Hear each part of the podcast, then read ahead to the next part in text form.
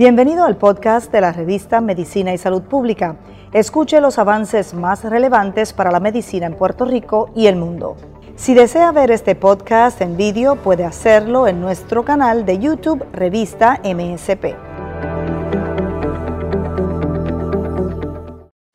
Puerto Rico demostraría científicamente relación entre el virus del papiloma humano y microbioma oral. Estudios científicos en Puerto Rico sugieren la asociación del microbioma oral con el virus del papiloma humano y por tal razón, investigadoras puertorriqueñas realizan un estudio que pueda probarlo al mundo. Estas infecciones también son más comunes entre las personas que fuman pues se pueden deber a los daños que el humo causa a sus sistemas inmunitarios o a las células que revisten la cavidad oral.